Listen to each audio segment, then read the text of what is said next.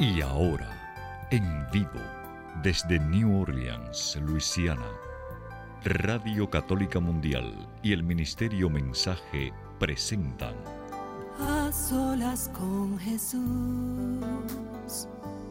se encuentra mi vida, se encuentra mi alma. A solas con Jesús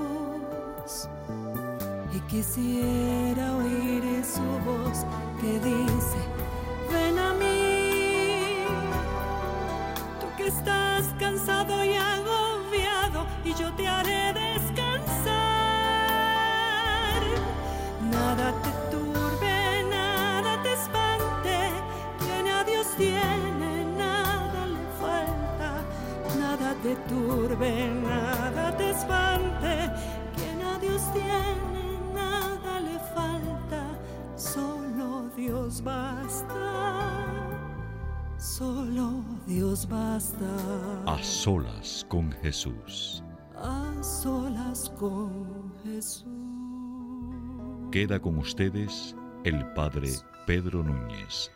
Quien a Dios tiene, nada le falta, nada le falta, solo Dios basta. Y cuán cierto es eso, hermano, porque si tienes a Dios, tendrás problemas y dificultades, pero en Cristo Jesús hay victoria y todo lo puedes en Cristo que te fortalece. Doy gracias a Dios por esta oportunidad, hermanos y hermanos. Bienvenidos a este su programa, A Solas con Jesús. Soy el Padre Pedro Núñez. Hoy tenemos un programa interesantísimo, pero al mismo tiempo escabroso. Y pido oración de parte de ustedes para que este programa pueda quedar eh, no solamente una forma eh, pues informativa, pero también que nos ayude a luchar por ser santos, por ser mucho mejor de lo que tal vez somos. Vamos a estar hablando con el padre José Ignacio Bastida, que es un gran amigo de muchos años y estuvimos trabajando juntos en la primera parroquia que yo tuve, que se llama San Jerónimo. Y bueno, pues ahora él es el párroco de la parroquia última que yo tuve. Así que bendito sea Dios, es un gran gusto estar con él, es un erudito en materias de moral, en fin, ¿verdad? También de leyes, así que pues tiene mucho que compartir con nosotros. Pero antes quisiera, pues primero que todo, eh, invitarles a todos para que ustedes eh, nos llamen con, cuando tengan cualquier pregunta, cualquier comentario. Acuérdense que este programa lo hacemos para ustedes y con ustedes en mente. Así que no importa en qué momento ustedes quieran hacer las preguntas, por favor, Katia va a estar eh, recibiendo sus llamadas. Eh, así que cuando ustedes deseen, pues la hora es de ustedes. Número telefónico de Estados Unidos, Canadá y Puerto Rico, y la demás completamente gratis, es el 1866-398-6377. Repito, 1-866-398-6377 y llamadas internacionales, por favor, marquen el número 205-271-2976. 205-271-2976. Saludamos a los hermanos y hermanas de Chavinda, ¿sí? Eh, y también pues a sus alrededores. Muchas, muchas bendiciones para todos ustedes. Que Dios me los bendiga siempre. También quiero recordarles que tenemos material para ustedes en el catálogo religioso de WTN. Los libros del Padre Pedro son los siguientes. Conozca primero su fe católica, que responde unas 500 preguntas sobre la fe. ¿Cuántas iglesias fundó Jesús? Promesas bíblicas para tiempos difíciles. 150 historias que cambiarán tu vida. Y conozca más su fe católica, que es como que una adición a las 500 preguntas que hacemos y respuestas que hacemos en el primer libro. El segundo tiene 100 preguntas y respuestas. Número telefónico del catálogo religioso de EWTN es el 205-795-5814. Repito, 205-795-5814. Y antes de hablar con el padre José Ignacio, hermano que me escuchas, hermana que me escuchas, hacemos un alto en nuestro acelerado caminar diario. Nos ponemos en presencia de Dios, hermano y hermana. Vamos a orar. En el nombre del Padre, del Hijo y del Espíritu Santo. Amén.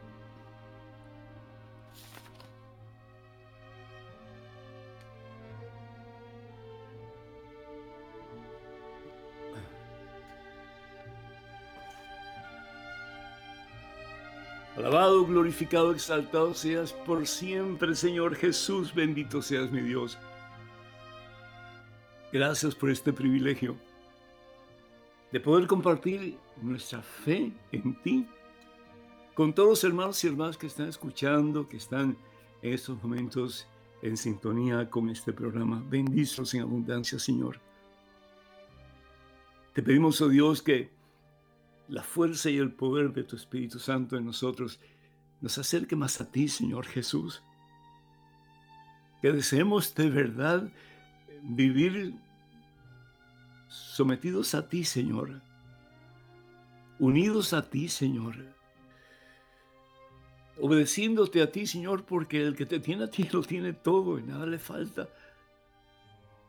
Y solo siendo fieles a ti, Señor vamos a poder tener una relación cada día más íntima y estrecha contigo. Y reconocer, mi Dios, que a pesar de dificultades, problemas, tentaciones, etcétera, y aún caídas, Señor, todo lo podemos sentir que nos fortalece. Bendice a tus hijos, Señor. Bendícelos a cada uno de ellos con la plenitud de tu presencia, Señor, en sus vidas. Gracias, Señor porque nos vienes a tomar de tu mano en estos momentos, nos vienes a levantar de nuestras caídas, Señor, nos vienes a sanar de nuestras heridas tan profundas que muchas veces llevamos por dentro. No vienes con poder, tú vienes con fuerza, tú vienes con autoridad para liberarnos de todas esas cadenas, Señor, con que el mundo, con que el mismo Satanás nos ha hecho prisioneros, Señor, para que podamos ser en ti libres, mi Dios, He venido para que tengas vida, dice el Señor, y vida en abundancia. Evangelio según San Juan, capítulo 10, versículo 10. Danos, oh Dios, la certeza de que no estamos solos, principalmente, especialmente en los momentos más difíciles de nuestra vida, Señor. En los momentos en que sentimos que nuestra fe desfallece, en los momentos en que sentimos que no tenemos fuerzas para seguir adelante, Señor, en nuestro caminar contigo, en los momentos en que queremos darnos por vencidos, Señor, porque sentimos que no vale la pena seguirte, Señor. Toca el corazón de cada una de las personas que está escuchando, Señor. Toca el corazón de cada uno de tus hijos, de tus hijas, mi Dios. Tú que eres el Dios del poder, el Dios de la vida, el Dios de la victoria. Libéranos, Señor, de todo negativismo, de todo aquello que nos aparta de ti, de todo aquello que nos haga pensar que no tiene sentido ser cristiano, que no vale la pena ser católico, Señor. Por el contrario, mi Dios, danos, oh Dios, la fuerza, el poder de tu divina presencia, para que con más ahínco, con más fuerza, con más poder, con más interés podamos, oh Dios, doblegarnos a ti y darnos cuenta que el ser cristiano no es nada fácil, Señor. Tú bien lo dices el que quiera seguirme, que esté dispuesto a tomar su cruz diariamente y venga en pos de mí. La cruz no es nada fácil, hermano. La cruz es dolorosa. La verdadera cruz lastima, hiere. ¿Por qué? Porque tenemos que decir no a las cosas que nos gustaría hacer, que a veces y muchas veces nos aparta de Dios para hacer su santa voluntad. No fue eso lo que hizo Jesús. Padre, que no se haga tu voluntad, sino, perdón, que no se haga mi voluntad, sino la tuya, Señor. Esa fue la vida de Jesús. No hacer su propia voluntad, sino que la voluntad de su Padre Dios. Y la voluntad de Dios a veces cuesta porque tenemos que poner a un lado nuestro propio yo para poner a Dios como prioridad y poner al prójimo como más importante que a nosotros mismos. Danos, oh Dios, la gracia de poder vivir cimentados en tu voluntad, cimentados en esa roca firme que eres tú, Señor Jesús, para que un día, Señor, podamos abrazarte en ese abrazo eterno, contemplarte, Señor, en tu gloria y disfrutar a plenitud de tu presencia que llena, que restaura, que libera, que sana y que da sentido a nuestra vida, Señor en toda la magnitud de la palabra. Toca nuestros corazones, Señor. Vacíonos, oh Dios, de nosotros mismos y llénanos, Señor, de la plenitud de tu amor, de tu presencia y de tu paz. A ti la gloria, Padre Santo, en Cristo Jesús, por los siglos de los siglos. Amén, Señor. Amén.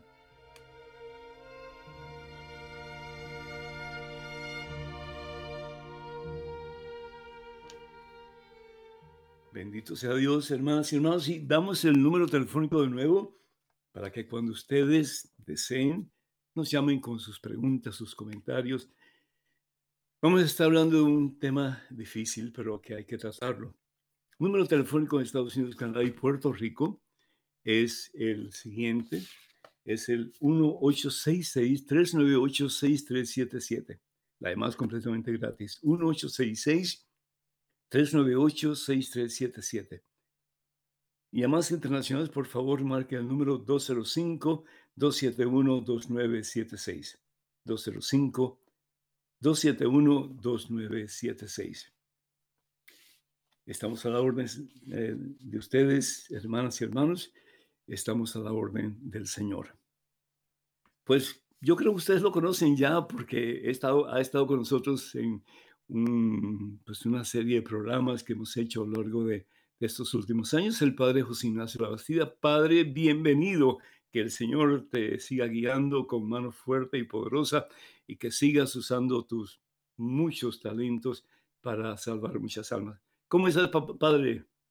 Muy bien, Padre Pedro. Un gran gusto poder compartir. Gracias por invitarme para el programa, que tanta gente lo escucha y que están bueno para la gente que, ¿verdad? Que, que sigue el programa muy fielmente. Padre, gracias. Cuando yo te dije eh, que hemos, o que quería yo hablar sobre el tema que vamos a tratar en el día, tú dijiste, ouch. Y el tema es la pedofilia y el, y el clero católico. Hermanas y eh, hermanos. Sí, porque como, como, decías en la introducción, es un tema difícil, pero es un tema también necesario de poderlo tratar. Hay que tratarlo, definitivamente.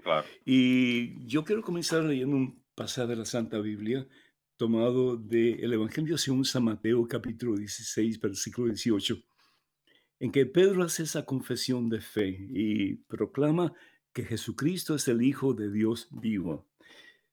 Y dice el Señor Jesús que eso no le ha revelado la carne ni la sangre, sino que Dios Padre que está en los cielos. Y le dice, ahora yo te digo, tú eres Pedro, le cambió el nombre, su nombre era Simón Barjona, le cambió el nombre a Pedro y la palabra Pedro significa piedra. Si es más pequeñita o más grande, definitivamente eso no tiene nada que ver. Es decir, es una piedra, una roca sobre la cual Jesús va a edificar su iglesia. Jesús definitivamente es la piedra angular, no hay duda acerca de eso. Nadie tiene poder, solo Dios. Pero Dios ha escogido a esta persona, por limitado que sea, por frágil que sea, por miedoso que sea, que las atribuciones que ustedes quieran dar, positivas o negativas. Pero sin embargo, Dios escoge y Dios tiene razón para escoger a quien Él escoge.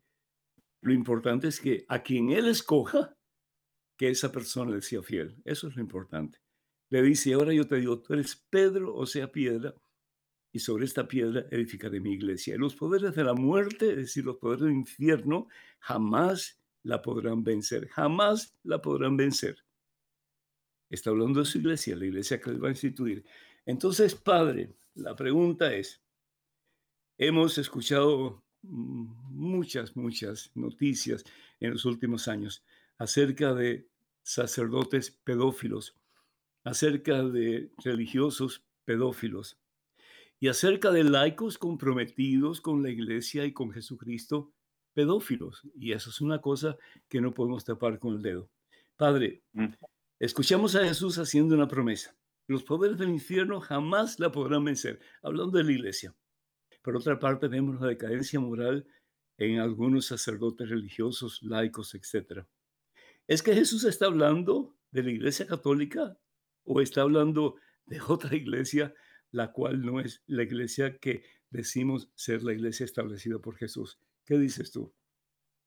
Padre, e, es una buena pregunta. Eh, obviamente la, la, iglesia establecida por Jesucristo es la iglesia católica y eso no quita que haya miembros dentro de la iglesia que eh, puedan cometer pecados. De hecho, que todos somos pecadores y, buscando la reconciliación con Dios continuamente. Obviamente, con las personas que se le ha dado esa eh, responsabilidad de dirigir la Grey, de ser pastores, pues tienen todavía una responsabilidad más grande. Pero el hecho de que miembros de la iglesia fallen o no lleguen a realizar en su vida lo que Jesucristo espera de ellos, no le quita las promesas que Jesús ha hecho a su iglesia católica. O sea que la respuesta a esa pregunta es que Jesús no está hablando de ninguna otra iglesia, sino de la iglesia católica. Desgraciadamente hay gente que no ha podido vivir el Evangelio en diferentes momentos y ciertamente eh, cualquier persona que abusa de un niño, los pedófilos, etcétera, pues están fuera de lo que espera Jesús de ellos. Padre, yo estaba hablando otro día con una persona que eh, me decía que si Jesús es Dios y Él escoge a las personas que Él quiere escoger para la razón que sea, eh, en, lo que se refiere a la evangelización del, del mundo, ¿por qué escoge personas que, si Él es Dios, Él sabe que van a cometer serios pecados? No está hablando de un pecado cualquiera. No estamos hablando de, de un pecado mortal que, que, que, realmente pues es, es, pecado mortal, pero no es una cosa tan horrible como el abusar a un niño. ¿Por qué escoge a esas personas Dios? ¿Por qué? Si Él sabe que la fragilidad del ser humano no va a poder alcanzar eh, la, la, la pureza de corazón que se necesita, por lo menos para no hacer ese tipo de cosas. ¿Cómo se entiende eso, Padre? Padre Pedro, yo trabajé 15 años en el Seminario Mayor de Nueva Orleans. Eh, eh, en mi experiencia en el seminario, hay muchas personas que vienen al seminario que ellos necesitan el sacerdocio más que lo que el sacerdocio los necesita a ellos. O sea que el, el, el em, automáticamente pensar que porque alguien haya llegado a ser ordenado sacerdote, ya eso automáticamente dice que Jesús lo llamó, no es acertado. O sea que puede que haya mucha gente que esté infiltrada dentro de la iglesia o que se ha metido dentro de la iglesia con otras motivaciones que no se pudieron descubrir en el momento en que estuvieron en formación y que básicamente no estaban siendo llamados por Jesús. O sea que eh, eh, el achacarle la culpa del pecado de un ser humano a que cómo Jesús va a llamar a alguien que sabe que va a pecar, me parece que es una extrapolación que no hace falta eh, llegar, sino que es parte del misterio de la iniquidad, que definitivamente hay gente que se queda corto y a veces con mala intención porque quieren infiltrarse o piensan que quizás pueden llevar a cabo sus planes mejores o, en una mejor manera dentro de la iglesia, pero en realidad no estaban siendo llamados desde el principio. Quiere decir que están tapando algo que ellos no quieren que se sepa y por lo tanto entran a un seminario para hacer... Yo, yo recuerdo, por ejemplo, eh, no sé si te he compartido esto anteriormente, un sacerdote que, que, que está hablando conmigo y me dijo que él eh, se, se ordenó sacerdote para hacer daño. Él se ordenó sacerdote para hacer daño, porque, porque toda su vida él había sido pateado, había sido lastimado, había sido pues rechazado y, él sentía en su interior que él quería ser alguien para poder hacer daño y que pensó que la mejor manera de hacer daño era siendo sacerdote porque de esa forma él iba a tener cierto control y cierta potestad sobre otras personas para hacer daño. Y, y vino aquí cuando él, cuando él me, dijo eso, empezó a llorar y a pedir perdón. Pero él hizo cosas bien graves y uno dice, Dios mío, eh, y, y, por qué entonces los seminarios no toman un poquito más de, de, precaución sobre estas cosas? Tú, por ejemplo, que eh, estuviste 15 años como rector, presidente del seminario mayor de, de la Arquidiócesis de Nueva Orleans, eh, ¿qué se puede hacer para que haya una mejor eh, no sé, mejor estudio, una mejor forma de acatar las personas que realmente pues son personas que quieren servir al Señor y otros que realmente tienen otros intereses en mente. ¿Qué, qué, se, qué se está haciendo que se puede hacer? Excelente pregunta también. Recordemos que eh, dentro del seminario, muchas veces también los formadores, los que están a cargo del seminario, no son perfectos tampoco. O sea que eh, los mismos que están escogiendo a los candidatos pueden tener sus problemas, pueden tener sus limitaciones. Entonces, eso es un problema serio porque eh, se puede fomentar un estilo de vida, una manera de vivir el sacerdocio que está en contra de lo que pide la iglesia. O sea que eso es posible también. O sea que el seminario no es la solución de todos los problemas. Obviamente se sabe por las directrices de la iglesia lo que se debe esperar de un candidato. Entonces, eh, todos los seminarios tienen ciertas estructuras para poder eh, entender mejor a la persona que dice que tiene una vocación desde exámenes psicológicos eh, a varios años de formación, evaluaciones intensas, trabajo en las parroquias, donde se espera que si hay un problema serio de ese tipo, debe salir. Y entonces obviamente hoy en día hay mucha precaución en cuanto sale un problema así aunque sea eh, pues sospecha o aunque sea un, verdad que no, muchas veces puede que no llegue a actos eh, graves o serios pero entonces ya se toma mucha precaución y mucho cuidado con esa persona y muchos no terminan el seminario. Padre hay hay formas de, descubrir que algo no está bueno. Eh, cuando tú tienes una comida que huele mal, tú dices, esto no sirve, eso está podrido, no, se debe usar, no se debe comer.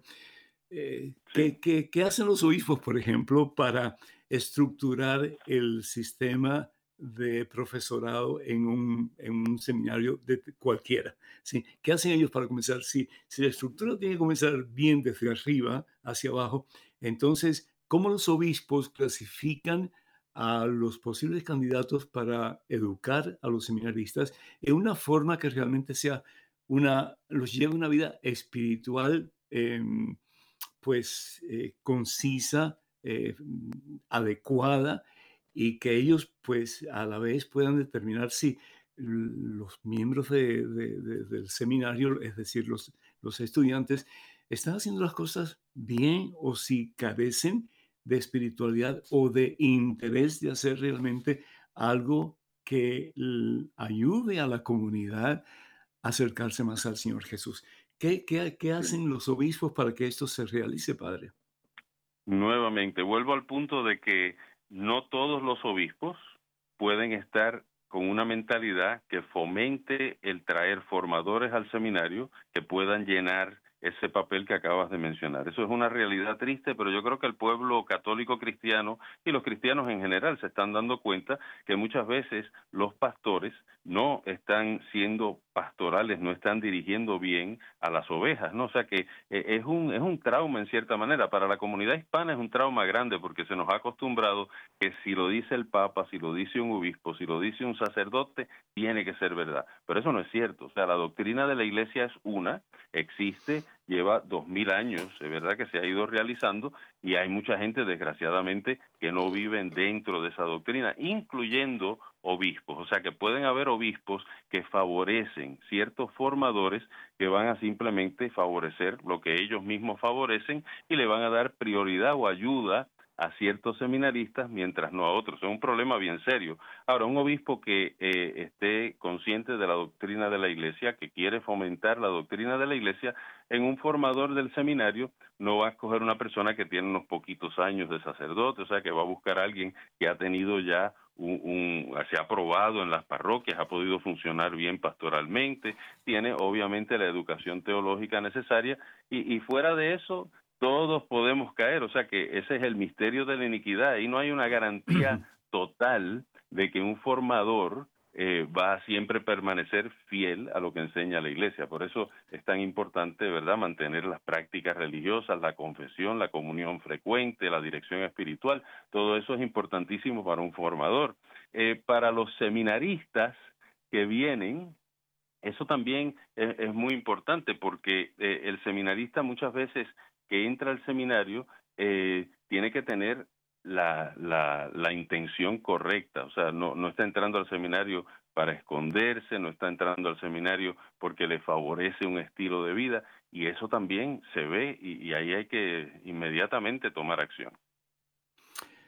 Padre eh, José, mm, ah, cuando, cuando yo estaba en el seminario, eh, yo venía de una situación mm, total, completamente mundana. Yo eh, conocía muy poco de la iglesia. Eh, mis planes eran otros. Yo no quería ser sacerdote. Mm, primero que todo, no conocía la fe. Vamos a comenzar por ahí. y entré al seminario, pues, pensando que iba a ser un, un tiempo muy corto. Yo quería, yo quería casarme, yo quería tener hijos, yo quería tener eh, una estabilidad económica. Eh, en fin, eh, yo pensaba que eso era lo que, lo que yo quería. ¿sí? Dios no entraba en mis planes, pero tuve una conversión fuerte precisamente en la misma universidad donde tú estudiaste, en Louisiana State University. y um, yo entré al seminario como que diciendo, y, tal vez yo estaba totalmente equivocado, ¿no? Aquí voy a encontrar gente buena, aquí voy a encontrar gente piadosa. Aquí voy a encontrar gente que me va a ayudar a conocer a Jesús. Y yo creo que fue lo opuesto. Yo creo que fue lo opuesto. ¿Cómo tú me puedes decir a mí que un, un, un rector de un seminario, que un obispo, eh, cuando hay, no sé, en mi caso había muy pocos seminaristas, había 65 por ahí más o menos, que tú no llegues a saber quién es quién y si realmente la persona vale la pena que continúe o no. Es decir, eso es como, me parece a mí como que tapar el sol con un dedo, ¿no? E, entonces, uno puede cometer errores, puede cometer pecados. El Papa Francisco bien lo dice, hay diferencia entre un pecador y un corrupto. Son dos cosas diferentes. Correcto. Es decir, yo puedo pecar, yo puedo deslizar, yo puedo caer, pero me levanto y quiero ser mejor, yo quiero ser santo. Entonces, pero hay, hay personas que no. Es decir, han optado por un estilo de vida y ahí se mantienen. Entonces, ¿por qué dejar esas personas cuando bien se sabe un grupo pequeño de, estudiantes quién es quién, padre? Claro.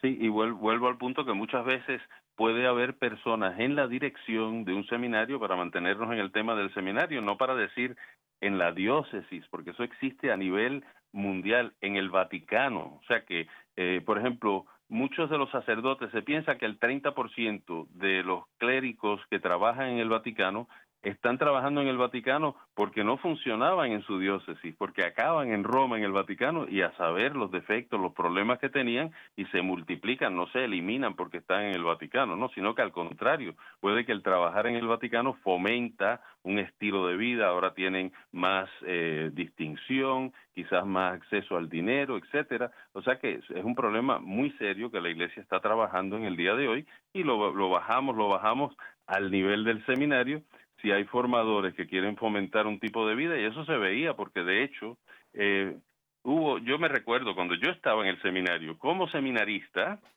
hubo una investigación de los seminarios precisamente por lo que se veía en ese tiempo como una cultura homosexual dentro de los seminarios. Pero yo me acuerdo, el que vino a hacer la visitación a nuestro seminario es el obispo que estaba también eh, fomentando toda la, tapadera con el cardenal McCarrick y él es el que estaba encargado de chequear si los seminarios tenían una cultura homosexual. O sea que uno empieza a mirar la historia un poquito y se da cuenta ese misterio de la iniquidad, ese problema del mal y básicamente el sacerdote que te habló, que decía que se hizo sacerdote para hacer daño, uno ve muchas veces la obra de Satanás, ¿no? Del demonio, que eso no es de Dios. Obviamente la conversión es posible y me alegro que ese sacerdote lloró, que se dio cuenta de su pecado y hay siempre posibilidad de volver al Señor, ¿no? Eso Dios siempre nos da la posibilidad de confesarnos, de, arrepentirnos, de, volver al camino, ¿no?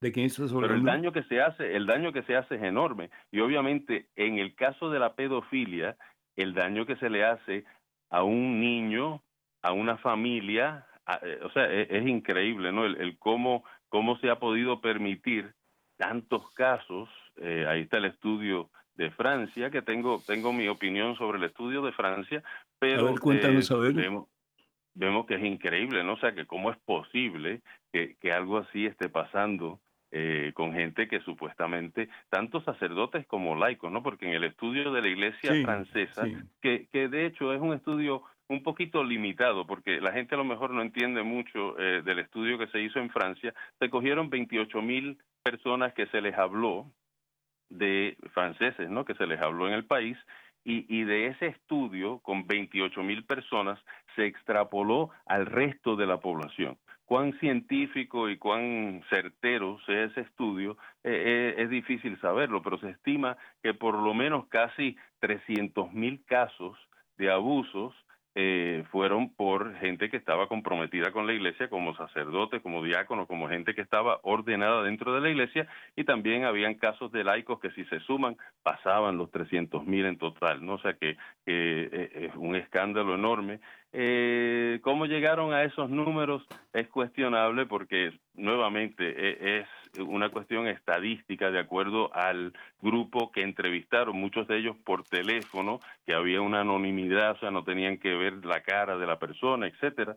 Pero nuevamente, no importa cómo sea, eh, es una situación tristísima y la iglesia francesa está pasando por una crisis horrible, ¿verdad? Porque no solo eso, sino que estaban tratando por este por esta realidad romper el sello de la confesión, el sigilo de la confesión, el gobierno estaba tratando de que eso cambiara, que si alguien viene a acusarse de un abuso sexual de un menor, tiene que denunciarlo a las autoridades y obviamente mm. pues la, la, iglesia se plantó fuertemente porque el sigilo en la confesión es más grande que las leyes sociales del país, ¿no?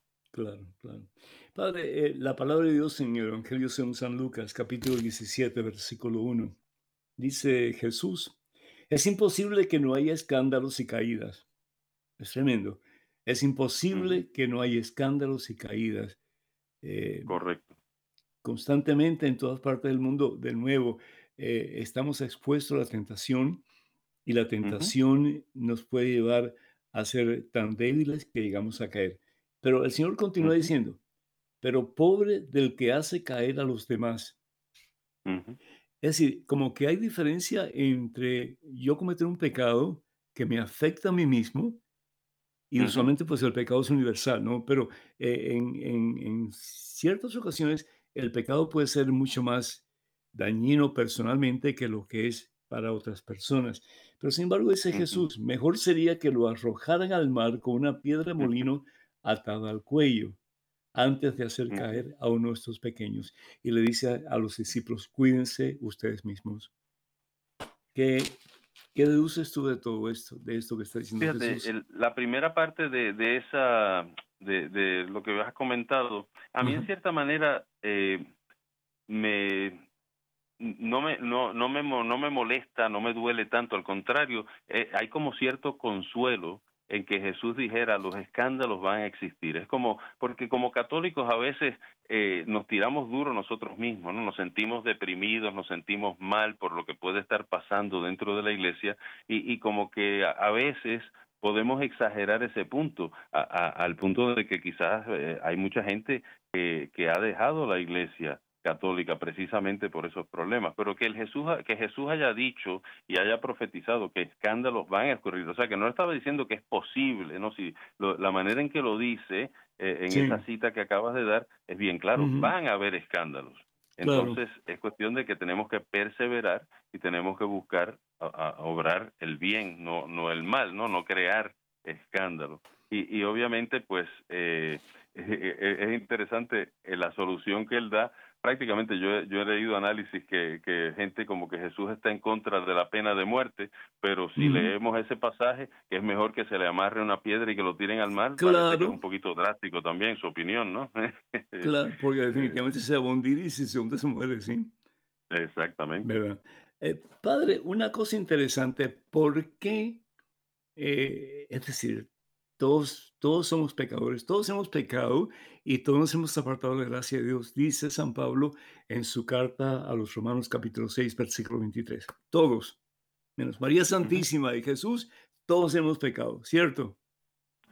¿Por, qué, ¿Por qué tanto énfasis en el pecado cometido por ciertos sacerdotes religiosos, religiosas, laicos en la Iglesia Católica y se habla muy poco o nada de las iglesias protestantes evangélicas, de los judíos, incluso de los testigos de Jehová, cuando bien sabemos que en 1997 hubo un informe de parte de los mismos testigos de Jehová hablando de la cantidad de pedófilos que hay en, en esa comunidad.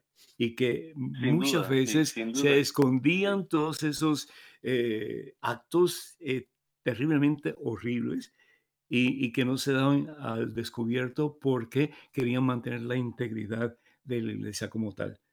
¿Qué, qué, qué, qué nos puedes decir al respecto, por favor? Obviamente hay, un ataque frontal, quizás eh, es difícil discernir todas las razones, pero la Iglesia Católica ha mantenido ciertas posiciones a través de la historia, que esto es muy importante para los católicos cristianos eh, eh, sepan, y, y que hay que sobrepasar el trauma de que hay líderes de que en la iglesia siempre han habido San Pedro y siempre han habido Judas, ¿no? O sea que Judas mm. estaba en la primera comunidad de Jesús y eso existe en la iglesia actual, pero hay que hay que sobrepasar esa e, ese trauma que puede ser que, que eh, realmente, pues sí, a, a, un nivel que se ha visto hoy en día, hasta los niveles más altos de la iglesia, hay una corrupción horrible, ¿no? Que existe esa corrupción. Entonces, eh, puede que como la iglesia se ha mantenido eh, por dos mil años con esa doctrina tan clara, aún con eh, seres eh, pecadores, como lo has explicado muy bien, pero que tienen esa doctrina clara que ha venido de Jesús, que eh, esa doctrina no cambia, porque haya un pecador no cambia la doctrina, y porque el pecador quiera cambiar la doctrina no la va a cambiar, porque eso es otra cosa. Muchas veces tratan, en vez de aceptar la culpa y aceptar la falta, es como que la iglesia se tiene que adaptar a lo que yo quiero, y eso estoy hablando ya a, una, un nivel de, liderato de la iglesia. Eso no puede ser. Entonces, lo que, lo que es importante es que nos demos cuenta que dentro de esa realidad eh, hay una doctrina, hay una enseñanza y eso es lo que hay que mantener. Que yo amo tanto a la iglesia, yo amo la iglesia por encima de todo, que voy a preservar esa doctrina y el mundo quiere destruir esa doctrina, porque mm. la mayoría de la gente en el mundo hoy en día eh, va actuando en contra de muchas de las doctrinas y de las enseñanzas que la Iglesia Católica ha enseñado por dos mil años. Eso estabas hablando acerca de, eh, hay mucha gente o gente, no sé qué cantidad de gente será, pero que abandonan la iglesia a consecuencia, entre otras cosas, de los escándalos que han habido. Pero ¿a qué iglesia se van a ir, padre? ¿A qué, ¿A qué institución religiosa se van a ir si todos, todos más o menos estamos en la misma situación? Correcto, y, y, pienso que el ataque frontal a la Iglesia Católica y no hablar de las otras iglesias es que ven la influencia de la Iglesia Católica. Obviamente, en el mundo de hoy, la mitad de los cristianos son católicos, ¿no? En el mundo entero. Si hay dos millones o dos billones con B de bueno, dos billones de cristianos en el mundo, un billón son católicos. Y, y la Iglesia, por sus enseñanzas, porque muchas iglesias cristianas han suavizado sus enseñanzas a través, por ejemplo, del matrimonio homosexual, han suavizado la enseñanza de la anticoncepción, han suavizado la enseñanza sobre el aborto, etcétera, pues la Iglesia Católica no ha cedido, ¿no? Sí, e, es interesante. Hasta se está pensando en algunos casos de algunos grupos religiosos de que se acepte la pedofilia. Eso se acepta en, en, ciertos, em, en ciertas regiones, ciertos países musulmanes, en que un hombre se puede casar con una niña de 13, 14 años o menos, ¿verdad? Sí, entonces, correcto. Eh, y hay, evidencia de que Mahoma, Mahoma mismo, o sea, que tenía ese problema. Claro, claro. Padre. Una cosa, una cosa interesante, Padre Pedro, que me gustaría incluir. En el estudio de Francia, eh, quizás el, nuestro, los que nos escuchan no, no saben algunos datos del estudio francés. Cuando se hizo el estudio francés, se, se estimó que en los casos de eh, laicos, porque sí se hizo un estudio sobre laicos que cayeron en pedofilia, que estaban abusando de niños, ¿no? De menores, de muchachos. Claro, eh, claro. En, el mm. caso de los laicos, se estimó que el 75%, el 75% de los casos eran heterosexuales. En el mm. caso de los sacerdotes, se estimó que el 80% de los casos eran homosexuales, era el abuso de niños o de muchachos varones eh, y eso es un dato interesante porque quizás estamos ignorando el problema de la homosexualidad dentro del problema de la pedofilia y no nos estamos dando cuenta que en la iglesia posiblemente la conexión con la pedofilia en el clero tiene que ver con el homosexualismo. Entonces, eso es un tema que es un poquito difícil de, de probar, pero que anecdóticamente sí se sabe y sí se ve y posiblemente es uno de los temas que hay que abordar y limpiar completamente, porque mientras no se limpie esa realidad, van a seguir saliendo casos, van a seguirse viendo casos que básicamente no son no son buenos, ¿no? Y, lo que hablaba yo, que muchas veces el seminario y el sacerdocio puede tapar la homosexualidad porque eh, como uno no tiene que casarse, está viviendo en el seminario, eh, está con otras, otros hombres, eso es un tema muy difícil. Yo recuerdo, yo tuve un profesor en Roma que no es conocido por ser conservador teológicamente, pero él decía que meter un homosexual en el seminario era un crimen porque era ponerlo en una situación de pecado constante con otros hombres alrededor, es como poner a un heterosexual con un grupo solo de mujeres y tienes que estar solo con mujeres por cuatro años y pensar que no va a pasar nada. O sea, obviamente, obviamente es posible, pero es dudoso, es muy difícil, ¿no? Padre, em, volviendo al, pecado y, cómo daña al ser humano, eh, es una vergüenza, es un dolor muy grande, ¿sí? Eh, ¿cómo, cómo, ¿Cómo se puede concebir una persona que conoce de Dios, que conoce mm, los mandamientos, que conoce la ley de Dios, sabiendo que va a causar tanto daño, comenzando con la víctima y después a la familia, como bien tú dijiste, y no solamente eso, sino que a la misma iglesia, que en alguna forma va a destruir la relación de personas con el Señor a consecuencia de sus acciones eh, contrarias al Evangelio. ¿Cómo personas así pueden excusar su forma de actuar y de pensar. Eh, ¿Qué, qué piensas tú de eso? Y yo estoy, eh, sí, o sea, es difícil, ¿cómo, ¿cómo puede pasar eso? Yo me imagino, o sea, en mi experiencia, por ejemplo, en mi experiencia en el seminario, yo me imagino que por lo regular o, generalmente todo el mundo empieza eh, con la ilusión, con algo, ¿verdad?, positivo, bueno. Eh, las carencias que haya, los traumas que una persona traiga, eso pues es difícil a veces superarlo. Entonces, el tiempo del seminario, el tiempo de trabajo pastoral, lo que se espera es que en ese tiempo si algo así tiene que salir, ¿verdad? Que se vea, pues que surge en ese tiempo para evitar estos problemas. O sea que, eh, ¿cómo, ¿cómo se cambia una persona? o Porque estoy pensando, por lo general, puede que haya personas como el sacerdote que mencionaste que entró con una mala intención. Pero yo pienso que en la mayoría de los casos se entra con una buena intención y entonces se empieza a ver la realidad, como dijiste muy bien, muchas veces el seminario no puede ser, no, no es el mejor sitio para crecer en virtud cristiana y se empieza a ver eso. Quizás la iglesia cada vez que hay este tipo de crisis busca reestructurar, cómo podemos reestructurar nuevamente cómo se entrenan a los seminaristas, a los candidatos. Antiguamente no había seminarios, eso empieza con San Carlos Borromeo después de la Reforma Protestante, pero antiguamente los seminaristas se formaban en las parroquias, trabajando pastoralmente, iban a la universidad, recibían la educación teológica, pero su trabajo pastoral no era en un sitio encerrado con muchos otros seminaristas, eso es nuevo y se buscó como una solución para el problema de la falta de formación del clero. Hoy en día quizás se puede formar al clero sin tener que tener un sitio donde en algunas circunstancias no es el mejor sitio para formarse y donde no se esté haciendo lo correcto, pues limpiar desde los formadores, porque tiene que empezar por ahí, por los que están formando, porque si los que están formando están mal, ya eh, el grupo entero va a estar mal, no, no va a surgir un grupo que, que va a poder trabajar como Dios quiere que trabajen dentro de la iglesia. O sea que es un problema muy complicado y las soluciones son difíciles de implementar y hay que rezar mucho por eso, ¿no? Hay, hay que orar mucho, definitivamente.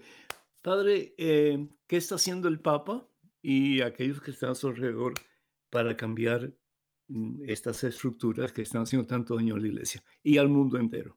Eh, nuevamente, eh, ahí es bien difícil determinar, de hecho que hemos tenido programas que se han referido directamente al Papa Francisco y a lo que se está tratando de hacer dentro de la iglesia hoy en día.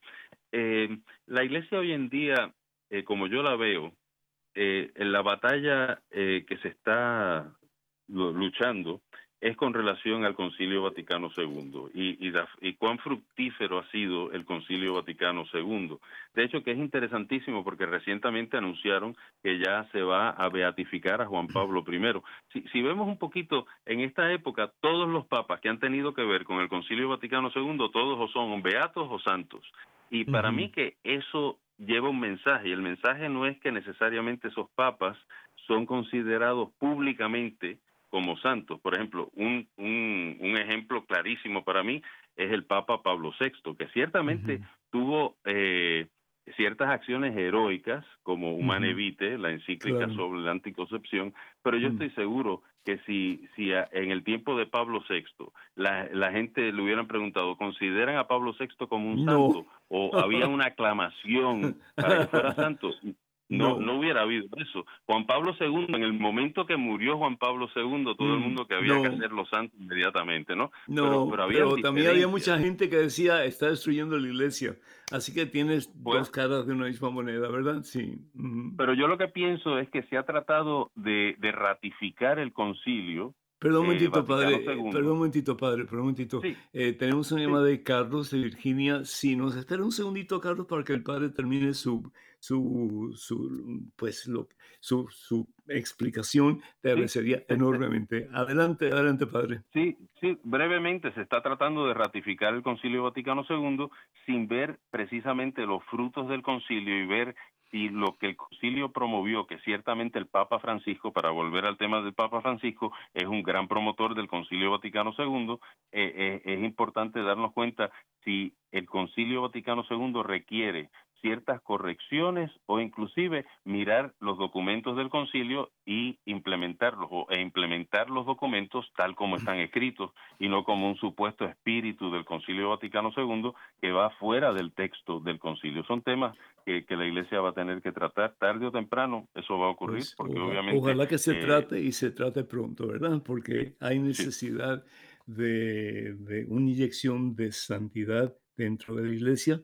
en todos nosotros, en todos nosotros, el que esté libre de pecado que tire la primera piedra. Carlos de Virginia, adelante por favor, ¿cómo estás, hijo? Eh, muy buenas noches, padre. buenas este, noches. Yo tenía, sí, yo tenía, bueno, en realidad, este, yo tengo unos amigos mexicanos eh, que son, bueno, son protestantes y siempre y siempre eh, por mi condición de católico me achacan en el caso de ellos que dicen que, por ejemplo, en el caso del padre Maciel, bueno, no sé, creo que queda obispo, yo no sé, creo que es obispo o algo así. No, no, él era el, fundador de su comunidad, sí, de los heraldos de, Cristo. Ajá. No, no, de los... Perdón, los, legionarios, legionarios de, Cristo. perdón. Sí. Ajá. Adelante, Carlos.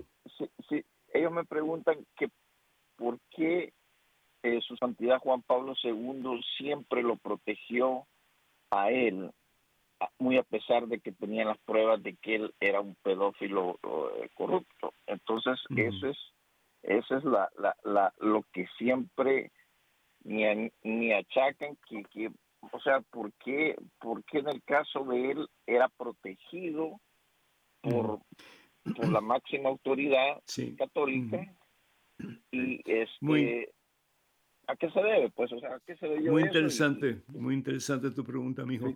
Padre. Y, y, estoy completamente de acuerdo con Carlos. Son temas que se deben tratar. Eh, eh, con relación a Juan Pablo II, fue el Papa que más conocimos. Yo estuve con Juan Pablo II 22 veces, pude hablar con él seis veces, o sea que en cierta manera es un santo canonizado por la Iglesia, o sea que Juan Pablo II, la canonización de alguien asegura que esa persona está en el cielo, o sea que esa es la, la distinción de un santo. Eh, pero obviamente eh, eh, en sus en sus quehaceres particulares.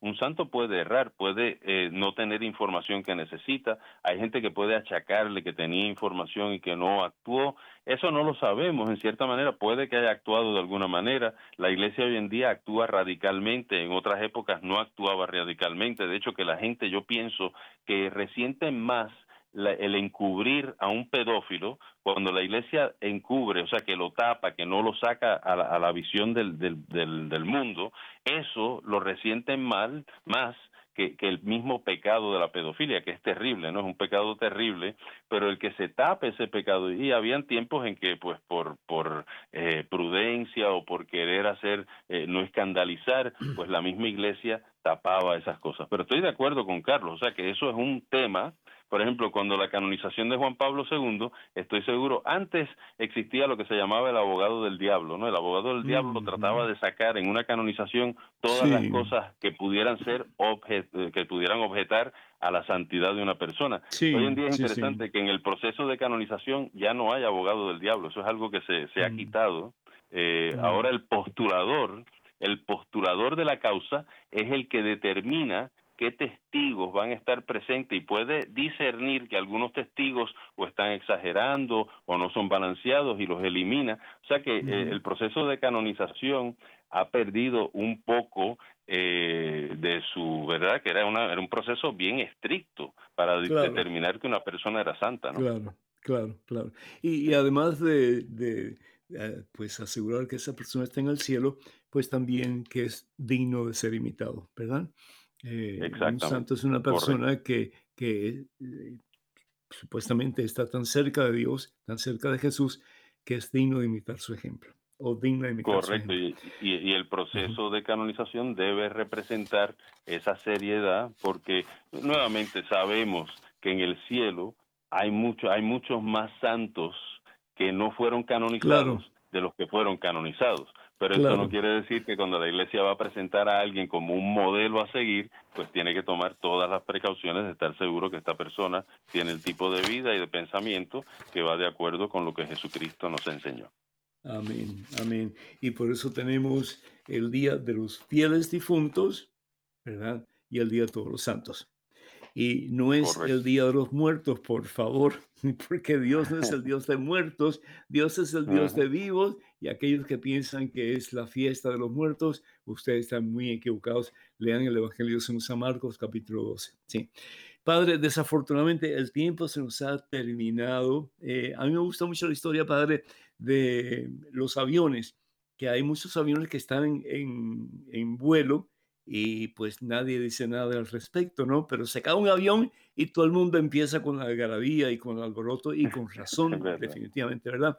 Pero eh, así puede pasar con los sacerdotes, puede pasar con pastores, puede pasar con, en fin, todas las denominaciones habidas y por haber cristianas, no cristianas, porque todos pues somos débiles y en algún momento podemos pues hacer menos de lo que debemos de hacer. Y hacemos mucho daño, por amor de Dios. Necesitamos que ustedes oren mucho por nosotros, por los sacerdotes, por los laicos comprometidos, por las religiosas, religiosos, por no solamente católicos, pero no católicos también. Y en vez de apuntar con el dedo, decir, tú eres malo, tú eres lo que sea, no, pidamos al Señor que nos haga realmente santos como Él es santo y que si se cae un avión, bueno, pues se cayó el avión, vamos a orar para que ese, para que ese avión no, no cause mucho daño, que nadie se haya muerto en ese avión y pedimos para que no se caigan más aviones, ¿verdad? Esa es la idea. padre, ¿algún último mensaje?